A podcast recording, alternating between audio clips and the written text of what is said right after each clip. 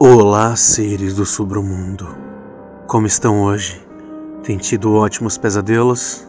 Antes de começar o podcast, como de sempre de praxe, eu queria agradecer aos novos apoiadores do cast, o Otávio, a Clara e o Wesley.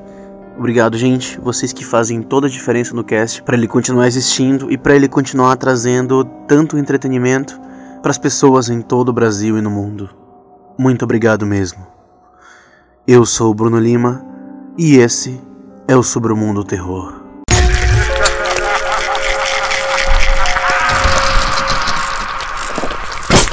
Sobre o Mundo Terror.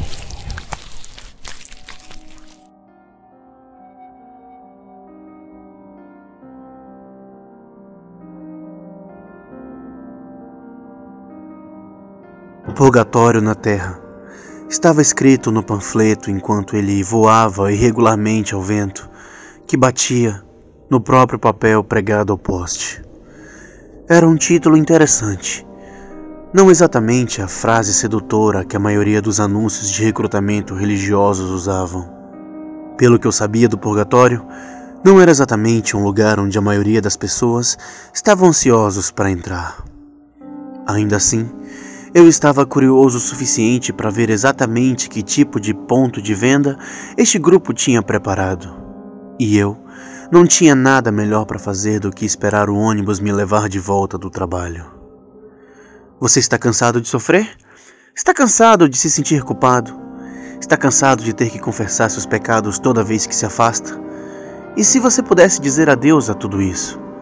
E se você pudesse limpar seus pecados e todos esses sentimentos negativos para o bem? E eu não estou dizendo quando você chegar ao céu. Eu quero dizer agora, hoje, limpe sua alma para sempre ouvindo sua voz. O coro do céu vai levá-lo à paz na terra. Junte-se a nós. A salvação está esperando. Algo estava estranho sobre toda a mensagem.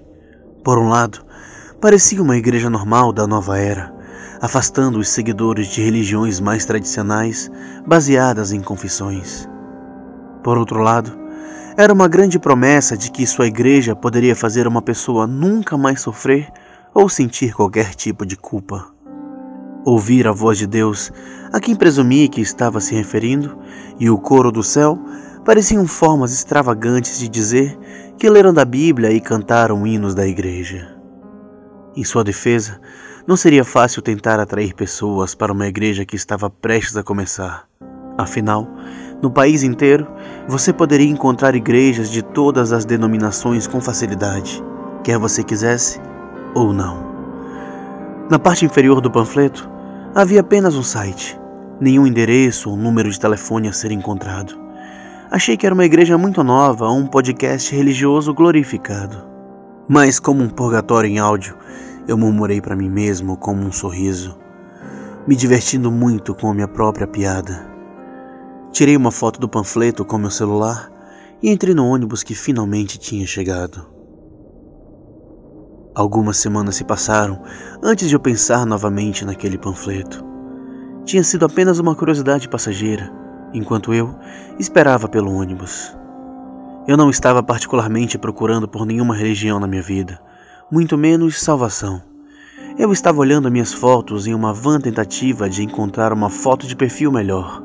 E acabou que encontrei a foto que tinha tirado do site. Curioso e com tempo, pois estava esperando o ônibus, digitei o endereço e fui redirecionado para uma página nada notável. O site não era mais do que uma lousa branca com um ícone de reprodução e uma única frase em texto preto que dizia: Por favor, use fones de ouvido. Procurei minha mochila bagunçada por um conjunto de fones de ouvido, imaginando por que eu estava passando por todo esse problema para o que provavelmente não era mais do que um sermão de baixo orçamento. Encontrando um par emaranhado, eu impacientemente os soltei, conectei-os e cliquei para tocar.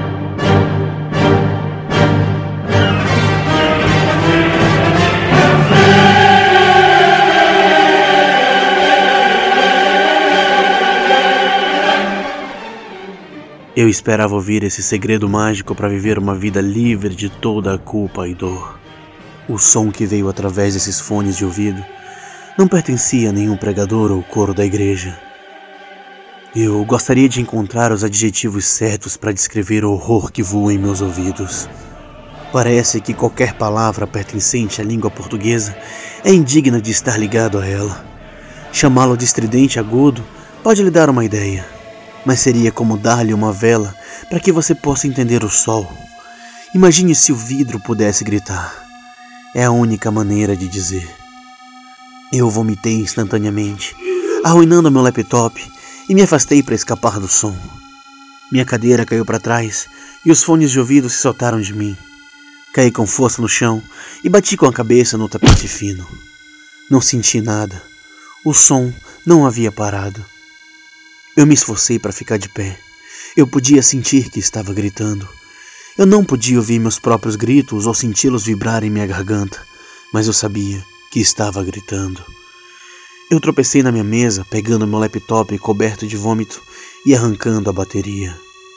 O som não parou. Eu vomitei de novo. Eu não sentia gostos. Minha confusão foi ofuscada pelo som. Ele queimou através da minha mente. Meus pensamentos não poderiam competir com seu grito. Minhas pernas se dobraram e eu caí sobre a mesa. Meu corpo inteiro tremia. Eu não queria mais me mover, como se ficar imóvel me trouxesse algum conforto. Não havia nenhum. O sono nunca chegou, mas a escuridão veio. Eu estava cego antes do pôr do sol. Não sei quantos dias se passaram. Eu só conhecia o som e que era a razão pela qual eu estava acabado em uma poça da minha própria sujeira.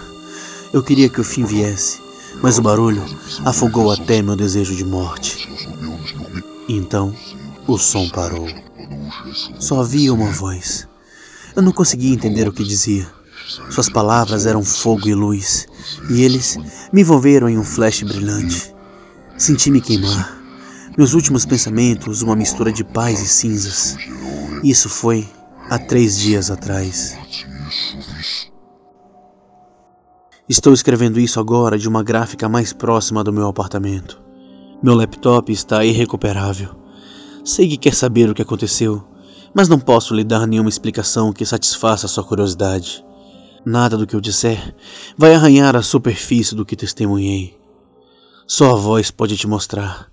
Só posso dizer que encontrei a paz e que a paz queima. Tenho que ir agora. Meus panfletos estão prontos e há muito trabalho a ser feito. Gostaram da história Seres do Submundo? Então se inscrevam no canal do YouTube, ajuda muito a divulgar as métricas. E se possível, pense em se tornar um patrão. Lembrando que os patrões recebem um episódio extra todas as segundas, além de fazer parte do grupo dos patrões e receber todas as novidades antes de todo mundo. Muito obrigado por tudo.